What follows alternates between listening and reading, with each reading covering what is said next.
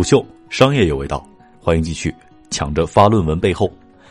英国是最早在大学当中设立职称的国家，其职称分为五个等级，包括讲师、资深讲师、讲座教授，分为两级。新聘的 reader 相当于助理教授，资深的 reader 相当于副教授和教授。作为英国前殖民地，澳大利亚和香港也基本上沿袭了英国的这一职称等级。英国大学教授的职称大约占教学科研人员的百分之十到百分之二十。大学当中主要的职称是高级讲师，许多学者往往终身保持这个职位，他的比例约占教学科研人员的百分之四十。Reader 在学术地位上介于高级讲师和教授之间，而工薪则与高级讲师相等，他所占的比例约为百分之十。英国高校助教工作均由研究生进修人员或者是高年级的学生承担，讲师一般由通过三年试用期，五年之后还要进行一次全面的考核，合格者方能被长期聘用。副教授和高级讲师是平级的，工资相同，但晋升的条件和方法不同。评聘副教授的首要条件是学术水平，通过校内外招聘择优录用。高级讲师通常是根据教师对教学工作的贡献以及在教学管理工作当中的表现来确定，一般是在校内讲师当中由系主任推荐。晋升教授的条件非常严格，教授必须知识丰富、学问渊博、领导能力、学术水平、个人品德也是非常重要的参考条件。英国高校将教师职称序列划分为研究型、教学型、教学科研并重三种类型，进行分类评聘。每一类岗位都结合实际的工作内容设置不同的评价标准。英国教授的晋升以及推荐与评议相结合，本单位推荐，而后由校方发函至本国以及国外的大学，征求同行的评议意见，最后确定。英国高校通常以院系为单位，为每一位申请进职的教师组建由四到六位专家组成的校外专家评审团，对申请人的学术成绩作出评价，供院系和学校评审委员会作为最终评价结果的参考。一些高校甚至允许申请人参与提名校外评审专家的人选，其核心是选出与申请人研究领域最相近、最了解其研究主题的专家，以达到同行评价的目的。同时，为了保障评审的独立性，院系评审委员会通常会对校外专家与申请人的关系进行核实，避免与申请人有师生、亲属或者是重要合作伙伴等密切关系的专家来参与评价。再来看日本。日本学校教育法规定了各级各类大学的教师任职标准和岗位职责，并且在教师评价和职称评聘当中贯彻执行基于目标的评价原则，以突出各级各类大学办学特色和教师的主责、主业使命担当。日本学校教育法第五十八条规定。教授负责对学生授课，指导其研究并从事科学研究工作；副教授协助教授开展工作；讲师从事教授和副教授的工作。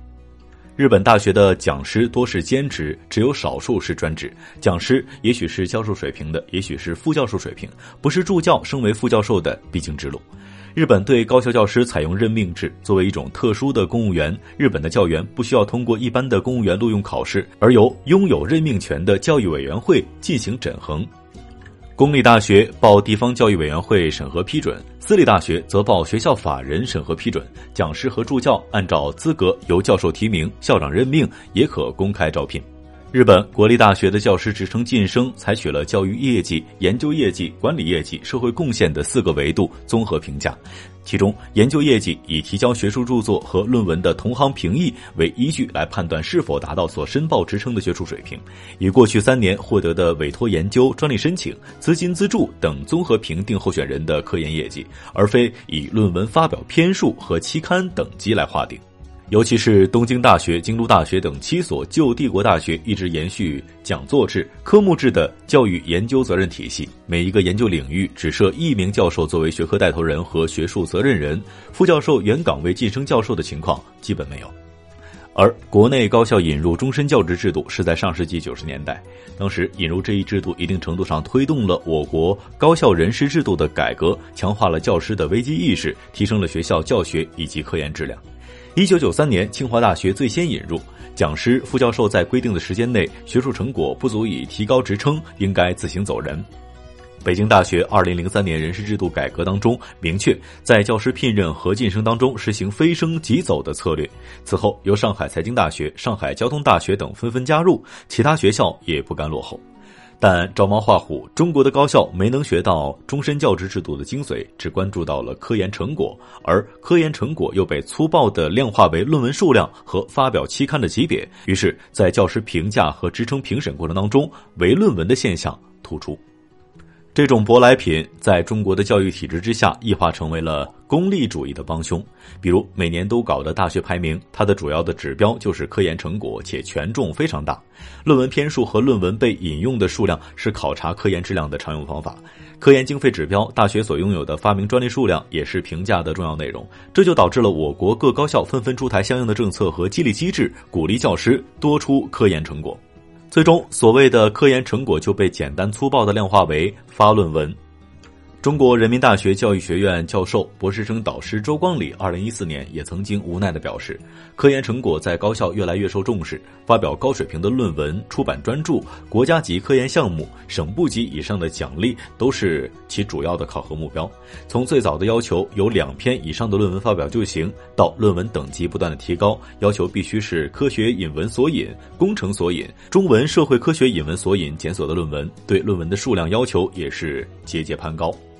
中国高校热衷发论文评职称，无外乎名和利，评上副高才能够被称为专家，进入高级知识分子的行列，可以在全国高校流动，进一步提升社会名誉和地位。一些国内的学术期刊编辑看文章的时候，要看是不是副高以上的，如果署名只是一个讲师，编辑可能看都不看就丢到垃圾筐里。